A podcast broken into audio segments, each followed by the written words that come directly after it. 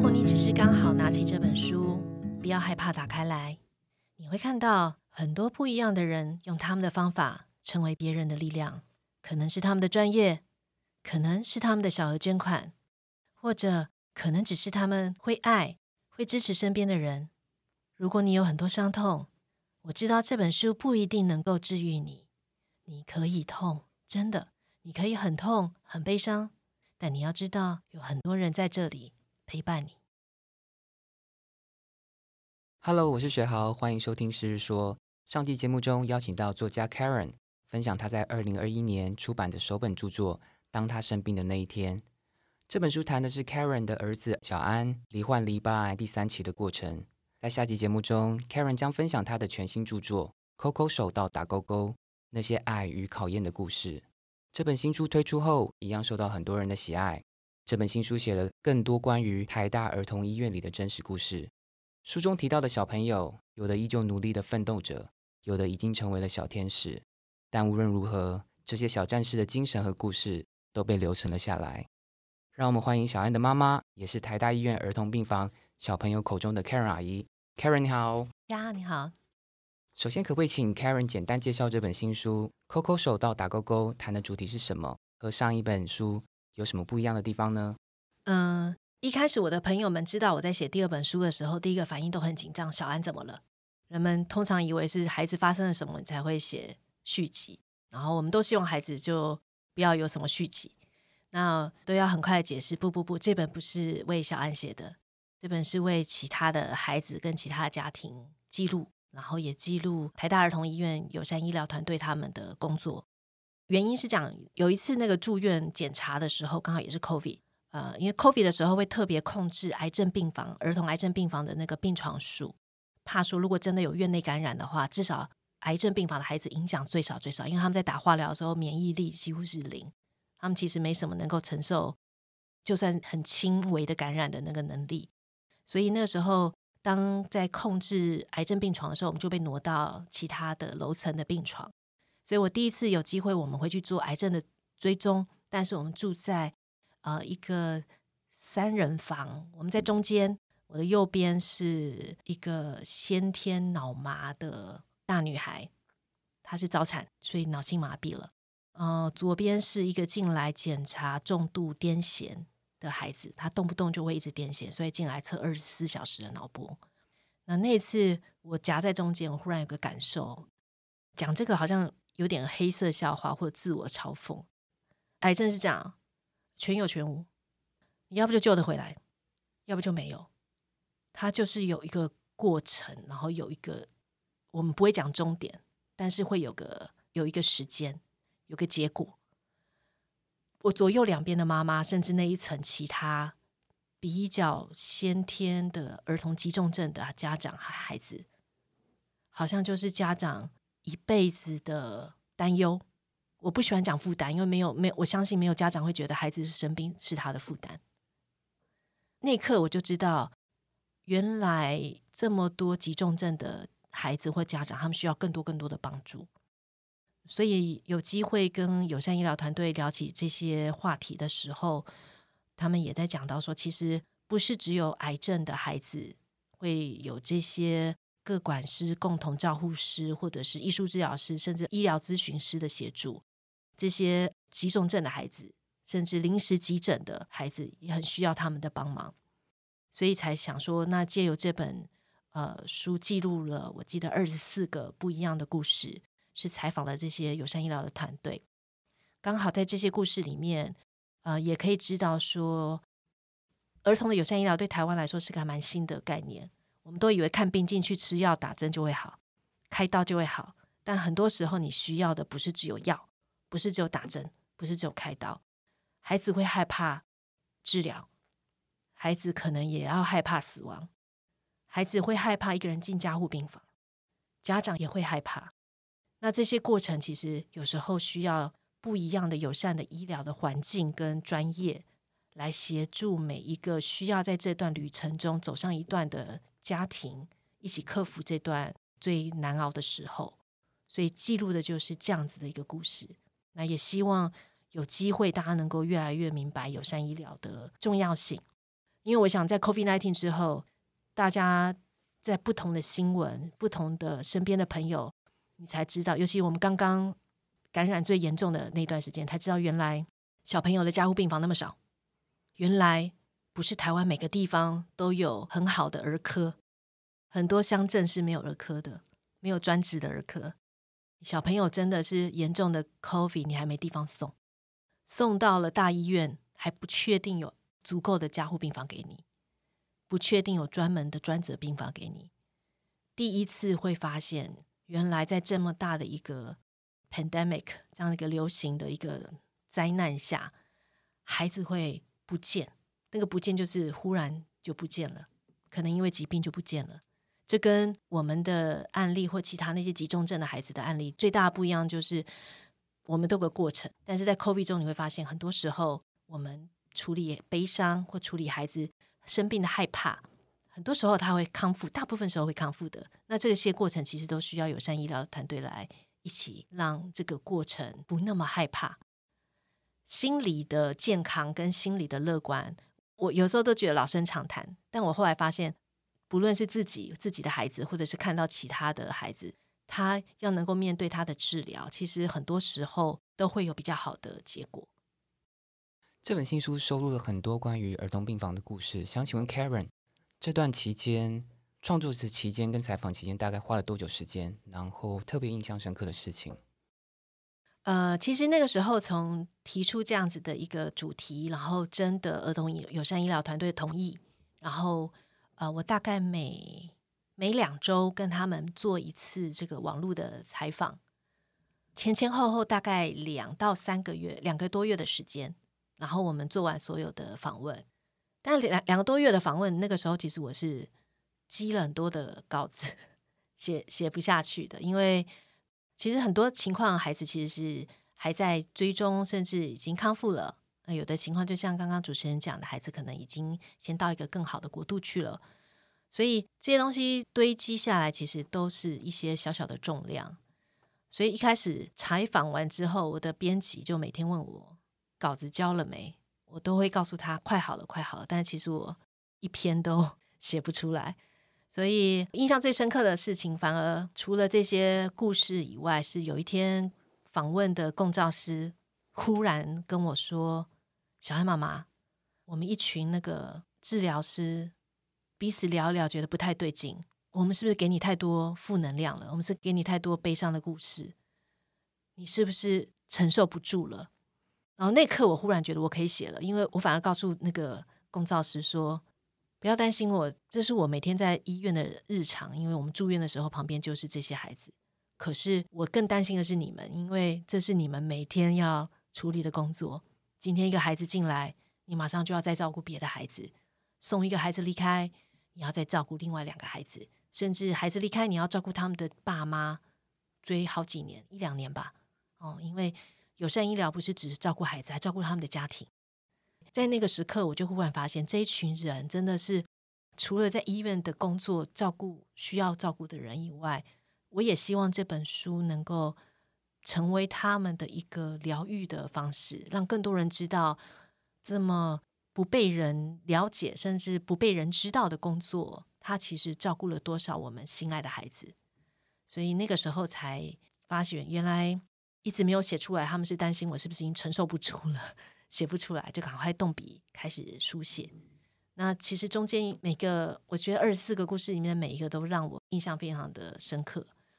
所以。啊，我希望读者有机会都能够在中间找到跟你生命的连接，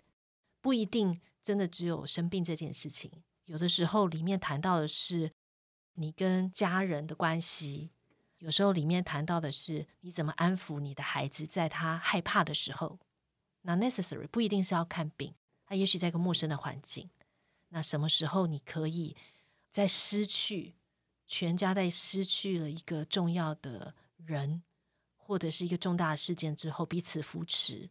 然后彼此找到接下来能够活下去的方向。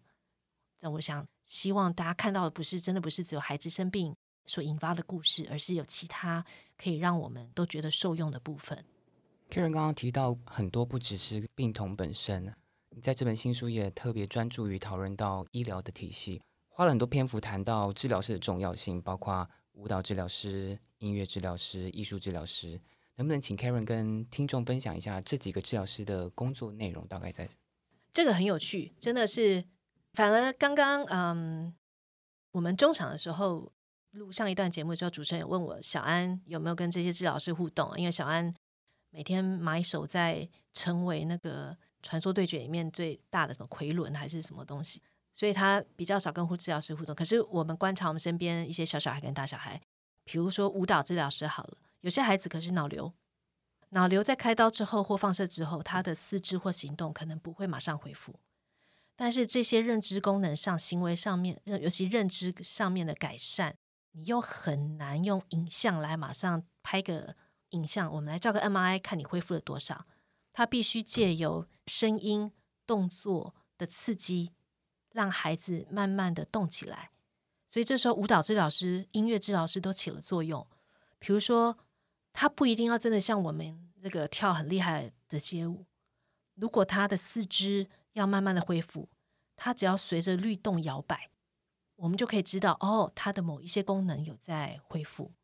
音乐治疗师也是一样，如果他能够随着音乐敲打节奏，是不是他的手的力气也可以了？因为小朋友真的好小好小，有的是小 baby，有的是大一点的孩子。你很难用一些简单的测量来知道他的功能恢复了多少。这个是在复原的过程。那有些是孩子害怕，比如说大孩子，你如果今天是个青少女，你已经知道 teenager 这个十五六、十七八岁的青少年、青少年，你要骗他你不会死亡，你前面所承受的这么多折磨的治疗都有用，是骗不了他的。因为如果有用，他不用回来；如果有用，他不用一直换药。如果有用，不会每次医生进来巡房，跟爸妈进来听医生巡房的时候，一群人哭成一团。孩子都知道，因为孩子最知道他身体很痛。在这个过程中，你除了只是心理就是智商是跟他聊死亡这件事以外，有的时候有些孩子需要用音乐来抒发他的害怕，甚至他已经不害怕了，他准备好了，因为他也很多朋友都已经先他一步，他只是随后就到。很多孩子最后都会跟爸爸妈妈说：“你们不用担心我，我准备好了。”但这时候，这些治疗师协助他的不是只有他，是他和他的家庭。比如说，艺术治疗师协助他一起做一些创作，一些可以让家人留下来纪念的东西，一起创作他们的音乐，记录全家的音乐，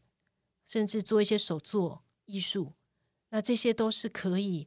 让活着的人。尤其最不能接受的，其实都是家长，最后都不能放手的也都是家长。但是让孩子跟着艺术治疗师一起做完这些创作之后，让家长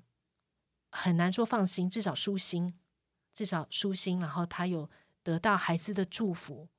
孩子也希望，诶，我离开之后你们都很好。有时候这个不是言语对着你讲可以的，你要必须要留下一些听到一首歌，看到一幅画，看到他的作品。都会记下来的事情，那我觉得这些都是林林总总在不同孩子疾病或者是复原，甚至是需要做到安宁照护的阶段，团队在做的事情。刚好提到治疗师的重要，但治疗师的重要不单单只是病童而已，他可能也要协助家长走过这段旅程，对不对？对，所以我觉得他们看到的不是那个病人本身而已，看到的是完整的人跟他旁边的家庭。比如说，里面有有有一篇故事，是有个孩子离开了，但那天刚刚好是他妹妹的生日，但小美眉不会知道发生什么事了，她只知道爸妈匆匆忙忙的把她带来医院，然后一群人就一直哭，但她其实小朋友不会懂什么叫做离开，她只记得今天是生日要去买礼物，然后跟哥哥说。那这时候治疗师在家长们在做一些。呃，告别的一些准备的时候，他也可以带这个孩子去旁边，用一些绘本，用一些创作，让他知道离开，然后让他说他最想念的部分，甚至让他在最安全然后啊的环境认识或理解哥哥不在了的这个事实，然后可以在这个地方做一个小小的暂停，因为。我觉得你要孩子承受那个什么叫做死亡，你如果没有很多沟通，是非常非常的困难的。那时候治疗师跟我说，他不希望美美这一辈子只要想到我生日那天就是哥哥不在那天，那个是个很大的很大的创伤。那那天后来结束是哥哥每次治疗都有点数，点数都可以换礼物。那那天是哥哥所有治疗完来不及换的点数，都换成了美美跟弟弟的礼物。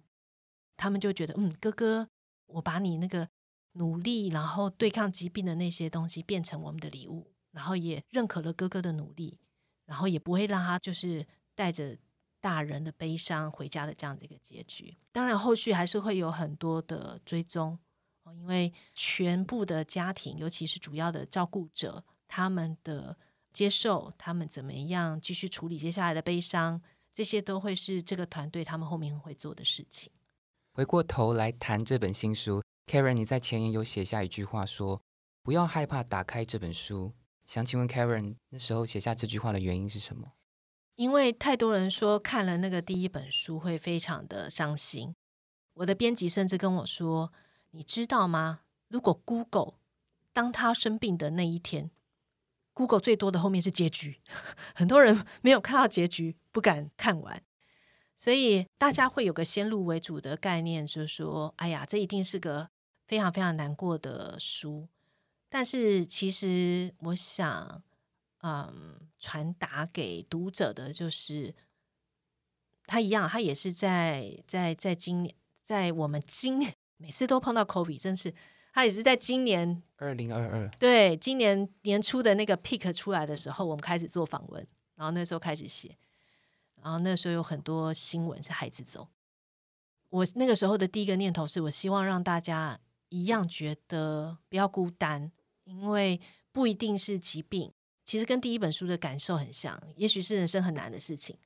那也许是其他的家人，那也许是不一样的挑战。但是都会找到可以让你觉得你有支撑或陪伴的力量，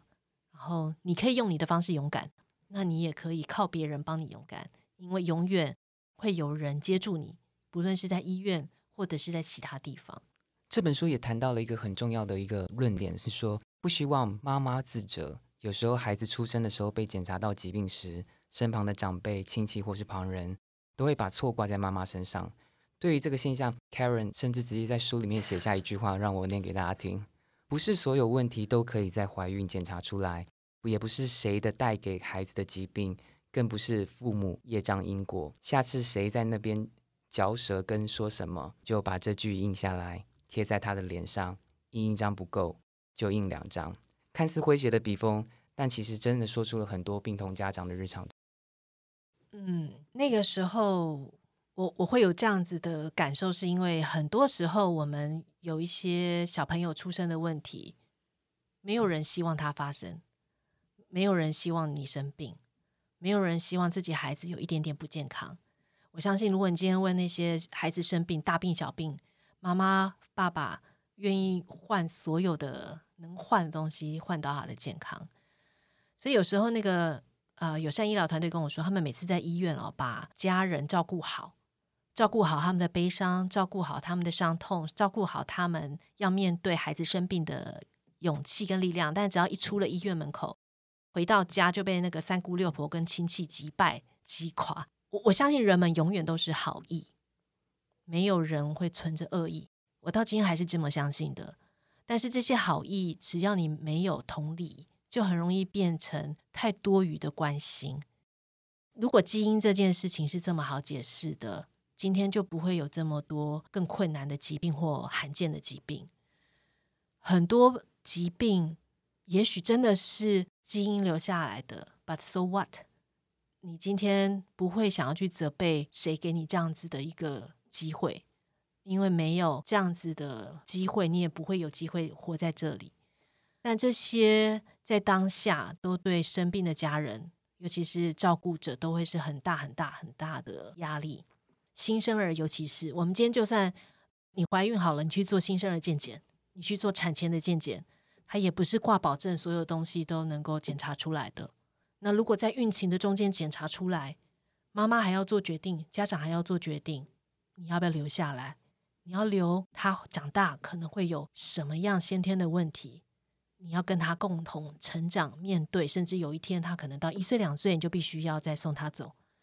我觉得家长要做的决定已经很多很多，我们在旁边的人做的事情就是支持他，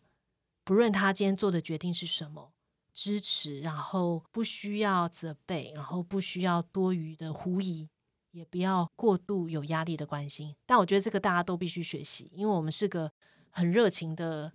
家族的系统，很热情的朋友，很热情的社群，那这些都会变成真的是太多余的一些介入。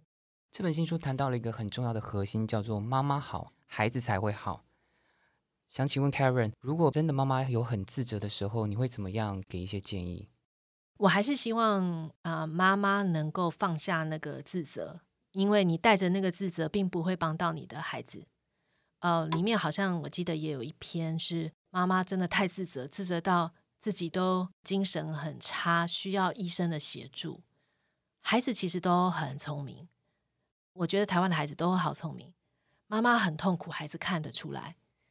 孩子会以为是我害妈妈这么难受，害我害妈妈生病，我害妈妈每天哭，我害妈妈被阿妈骂。孩子都知道，孩子也会担心妈妈不够坚强，妈妈会不会放弃？孩子会害怕妈妈不要他，或者大家都走走开了。常常有孩子做梦会梦到病房只有他一个人。孩子他接受到的资讯就只有父母。尤其是每天照顾他的，不论是爸爸或妈妈或或其他长辈，他接受你的态度，接受你的能量，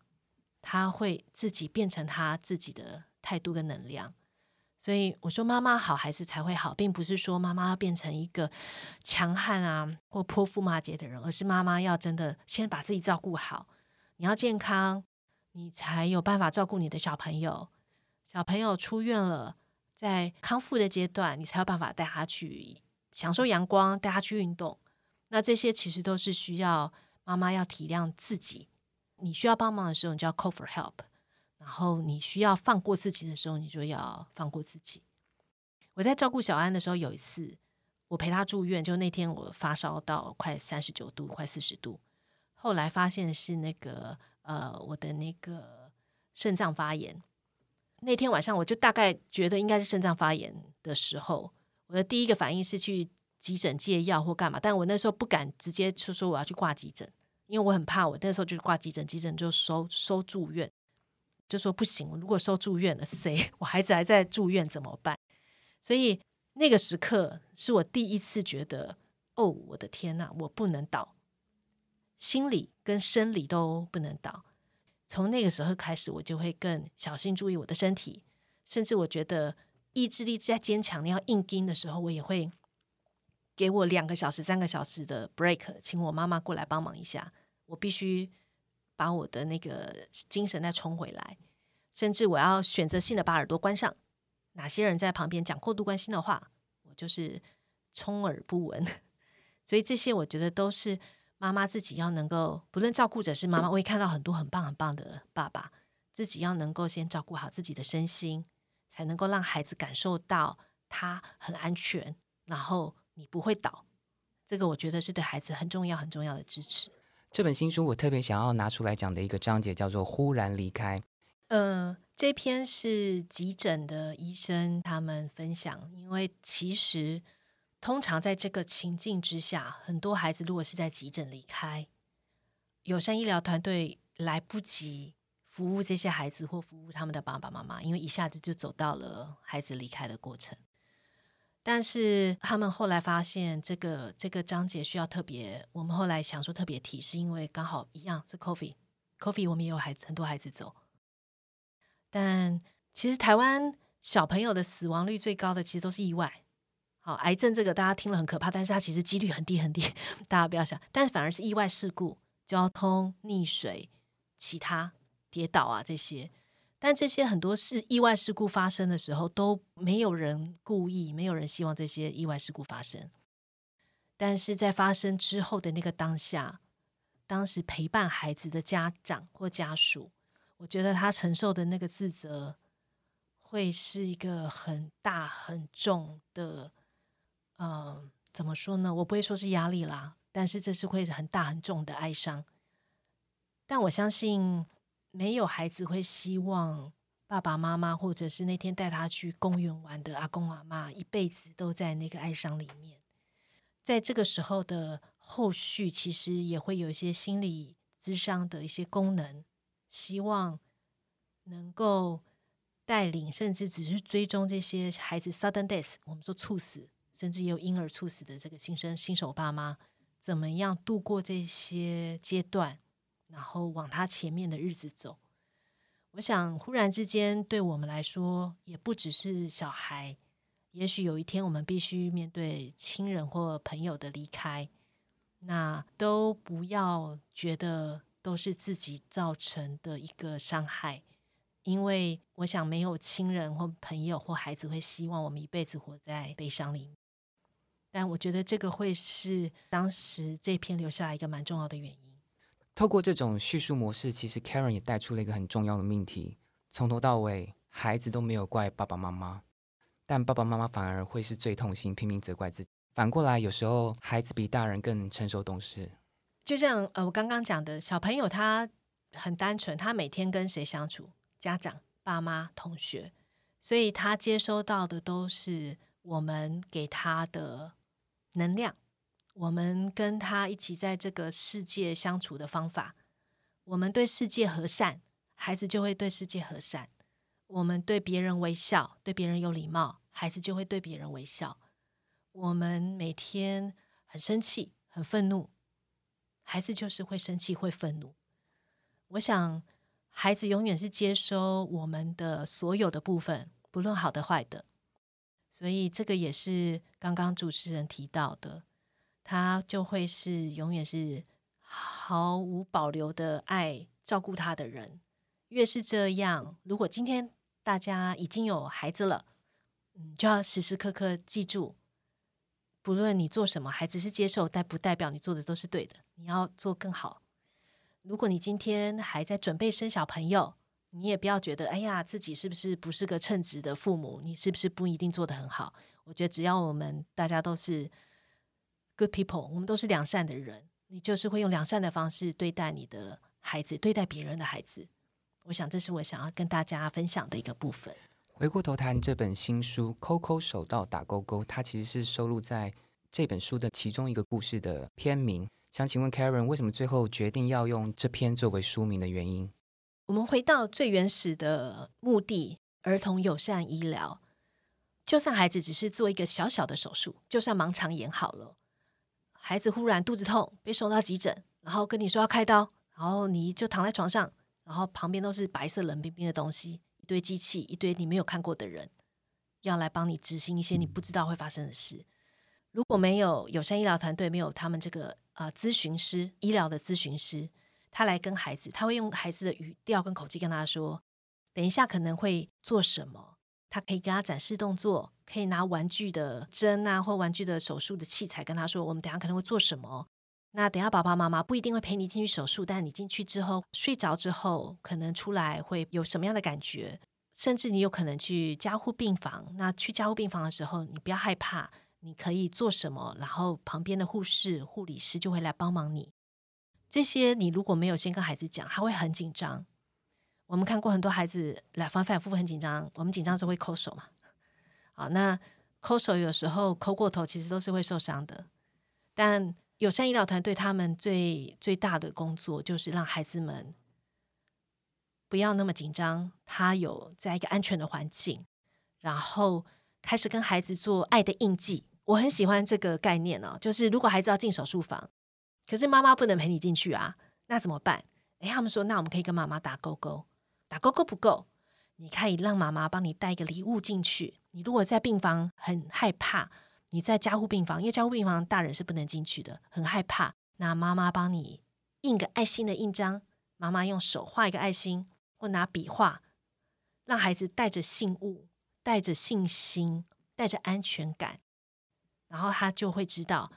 没有那么多的不确定感，然后他会知道他被好好的照顾，他会知道他今天如果真的需要爸妈或需要什么样的帮忙，他们都会随时出现。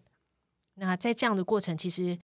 我们刚刚有提到，孩子的心理如果是放松的、健康的、正向的，其实对他所有的疾病的呃进展，甚至是医疗的这样子一个顺畅，我觉得即便医疗有极限，还是有帮助的。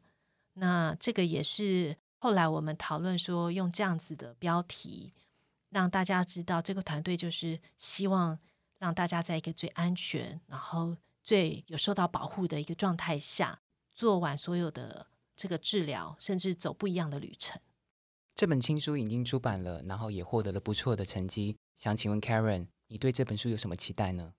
其实当时呃，也跟主持人聊到写这本书的起心动念，就是儿童友善医疗。刚刚聊一聊，也发现有这么多这么重要的专业跟这么重要的人，其实不止在台大儿童医院，他们可能在台湾的每一个儿童医院。他有这个能力设置这样的团队的时候，他们都会继续做这些工作。所以，希望接下来如果读者有机会能够看到这本书，能够更了解儿童友善医疗的工作跟议题，然后也会更发现原来我们的自己的孩子跟其他人的孩子，在未来有机会都会有希望得到更好的医疗照顾。这照顾不只是单纯的药物。可能更多是在心理上的治疗，呃，艺术支持上的一个治疗。那这些都会是让孩子成为一个更完整的人，不论是跟疾病共处，或者是能够治愈的这个过程中，都能够得到力量。但这些东西其实也不会凭空就有人做，所以希望有机会看书的朋友，嗯，你如果想要延伸你的关心，你也可以去搜索，因为台湾有一些蛮好的。跟小朋友健康有关的议题的一些基金会，包括台大儿童健康基金会、儿童癌症基金会、呃瑞幸，甚至麦当劳之家，很多很多这样子的基金会，大家都可以去关心。嗯，如果再心有余力啊，我们可以有一些小小的捐款，我觉得这些都会汇集巨大的善意。你会发现，当我们接触别人家的孩子。或别人挚爱的家人之后，也许有一天，